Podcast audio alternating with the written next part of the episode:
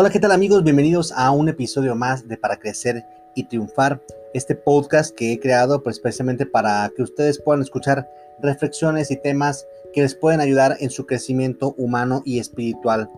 Y bueno, eh, estamos con el tema de la libertad. Ya en, el, eh, en el, episodio anterior eh, habíamos hablado sobre el tema de la libertad, sobre todo en referencia a los padres o tutores y de la libertad en general, ¿no? Ahora quiero enfocarme precisamente a lo que es la libertad en una relación de pareja, en una relación interpersonal, que incluso también puede ser con amigos. Recordar precisamente que la libertad, ¿verdad? Es parte de la esencia del ser humano, más allá de un, eh, derecho, eh, es algo que pertenece, algo que es parte de la esencia del ser humano, que no es algo que se tenga que ganar, que si bien es cierto que se tiene que configurar, conformar, que se tiene que educar, la libertad para que no se convierta en un libertinaje, esta libertad es parte de la esencia del ser humano, no es algo que tengamos que ganar o obtener. Y en ese sentido, ¿verdad? La libertad bien ejercida, una libertad bien formada, va a traer un gran beneficio para precisamente que logramos este objetivo de crecer y triunfar. Una libertad más eh, mal ejercida, lo que nos va a traer como consecuencia pues es una eh, problemática social, una problemática personal que va a impedir o se va a convertir en un impedimento para que podamos lograr nuestros objetivos en la vida. Por lo tanto, entonces esta libertad, ejercida de una manera sana, eh, de una manera, eh, vaya, valga la redundancia, libre también, es decir, que no sea una libertad coartada, lo que va a generar es que nosotros como personas vayamos, ¿verdad? Poniendo escaloncitos para poder llegar a la meta, para poder llegar al éxito. Pero esta libertad, si bien es cierto que tiene que ser educada al principio, va a, ser configurada, ¿verdad? Ya en nuestra etapa adulta y también en nuestras relaciones interpersonales se va a ir configurando, se va a ir fraguando.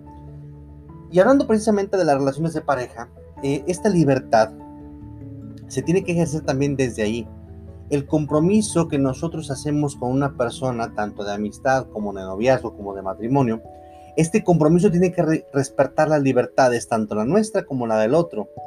Es decir, cuando yo establezco un compromiso con la persona, con otra persona, ¿verdad? Este compromiso no debe de coartar ni mi libertad, ni debe de coartar la libertad del otro. Es decir, si yo hago un compromiso de por vida o temporal con una persona, esto no tiene que limitarme para yo poder, en este caso, por ejemplo, conocer a alguien más, hablando del tema de la amistad. Es decir, si yo ya me comprometí en una relación de noviazgo con alguien, eh, no debería este compromiso coartar mi libertad de conocer a otras personas en una relación de amistad, dígase hombre o dígase mujer. Yo puedo tratar a otras personas y puedo conocer y practicar y cotorrear con otras personas sin que esto se convierta en una limitante o en un impedimento para mi relación de noviazgo. Claro, yo tendré que poner todos los medios a mi alcance para que esta libertad no se convierta ¿verdad? en un motivo de problema con mi pareja. Es decir, si yo ya sé en qué sentido va mi relación de amistad con la otra persona, cuando yo empiezo a notar que esta relación de amistad se está desviando y se está convirtiendo en algo más, en ese momento tengo que cortar. En ese momento, ¿por qué? Por respeto al compromiso que yo ya establecí con mi pareja. En ese sentido, ¿verdad? Yo soy el que tendré que poner los límites, ¿verdad? A la relación de amistad con la otra persona, para que no transgreda el compromiso que yo establecí con mi pareja. Pero si mi pareja es la que me empieza a restringir estos límites de socializar con las demás personas, incluso hasta con gente de mi familia, entonces yo tendré que valorar si realmente está habiendo un respeto hacia la libertad y una confianza en el compromiso que yo establecí con esa persona. Porque puede ser que a lo mejor la otra persona lo que quiera, lo que tenga es una desconfianza, pero es algo que la otra persona tiene que trabajar. Porque yo a lo mejor sí estoy estableciendo mis límites, mis límites, perdón, con las otras personas, con mis amigos, con mis amigas, con mi familia, pero la otra persona aún así está generando una desconfianza. Y entonces yo tendré que eh, hablar, ¿verdad?, con mi pareja para decirle, oye, a ver, ¿qué está pasando? ¿Por qué estás generando o se está generando esta desconfianza. Pero también yo tendré que evaluar qué es lo que estoy haciendo precisamente para que la persona desconfíe de mí. Si yo no estoy haciendo nada para que la otra persona desconfíe de mí, entonces el problema está en otra persona. Si yo sí estoy generando esta desconfianza, entonces yo, yo soy el que tendré que cambiar, ¿verdad? Mi estrategia o, tomar otras acciones para no generar, ¿verdad? Esta desconfianza. Entonces, bueno, eso por un lado. Por otro lado, también hay personas que pues pueden tener, o, o la parejas, perdón, parejas que pueden tener ciertos celos y estos celos se pueden convertir en una enfermedad llamada celotipia en la psicología, ¿verdad? Y entonces sí puede haber una cuestión de control, ¿verdad? Control sobre las decisiones y sobre las acciones de la otra persona, de la pareja. Entonces ya no te dejo salir, estoy revisando tu celular, este, empiezo a, a, generar historias a raíz de algún comentario, de alguna situación. Entonces se convierte en algo enfermizo. Entonces es ahí donde empieza la toxicidad en las relaciones, ¿no? Pero, insisto, habrá que evaluar si la desconfianza es de parte de la pareja o si yo estoy generando algún tipo de desconfianza que haga que la otra persona piense eso, ¿no?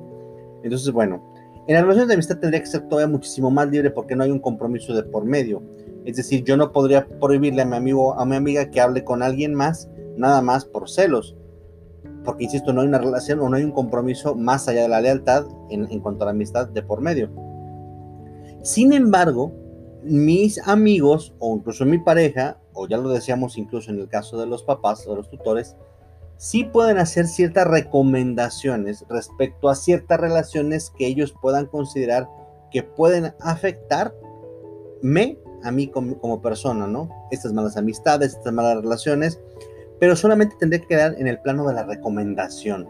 No pudieran mis amigos prohibirme, ¿verdad? Ir con tal o cual persona, por más amigos que sean. Claro, ellos insistirán, ¿verdad? En que no me junte con tal o cual persona, siempre y cuando sea por una cuestión que a mí me afecte como persona, en mi moral, en mis finanzas, es decir, que, es, que haya sido un daño, un daño o perjuicios a mi persona, ellos sí podrán hacer estas eh, eh, por recomendaciones, ¿verdad? Y esas insistencias en estas recomendaciones de que no me junte con tal o cual persona. Pero si es por celos, pues entonces no, ¿verdad? No pueden eh, limitarme. Y en ese sentido, porque ya estaremos hablando en un tercer episodio sobre la libertad, y en este caso, pues la libertad como, como hijos de Dios o la libertad que nos da Dios, si en el dado caso de que seas una persona religiosa, que va de la mano con estas otras libertades, la libertad de los padres a los hijos, la libertad de los de pareja. Entonces, bueno, con esto quisiera concluir el tema de la libertad eh, eh, en, en, las relaciones interpersonales, sobre todo hablando de, de, parejas y de amigos. Y quisiera escucharlos, pues quisiera ver sus comentarios. Ya estamos en Spotify, eh, ya estamos en, en, YouTube, también creo que nos pueden encontrar en, en YouTube. Y eh, también nos pueden encontrar en Breaker, en Radio Public, ¿verdad? Que son estas plataformas también, donde también nos pueden encontrar. Así es que bueno, los invito a que pues eh, hagan sus comentarios, que, de, qué, de, qué, más quisieran escuchar. Estos podcasts les dije van a estar, voy a estar subiendo uno o dos por semana para que bueno, ustedes tengan eh, esta oportunidad de escuchar algo que les ayude precisamente a crecer y triunfar, porque todos fuimos hechos para, hecho, para eso. Perdón. Pues muchísimas gracias, me dio mucho gusto estar con ustedes y pues nos escuchamos en otra emisión más de Para Crecer y Triunfar. Que Dios los bendiga. Hasta luego.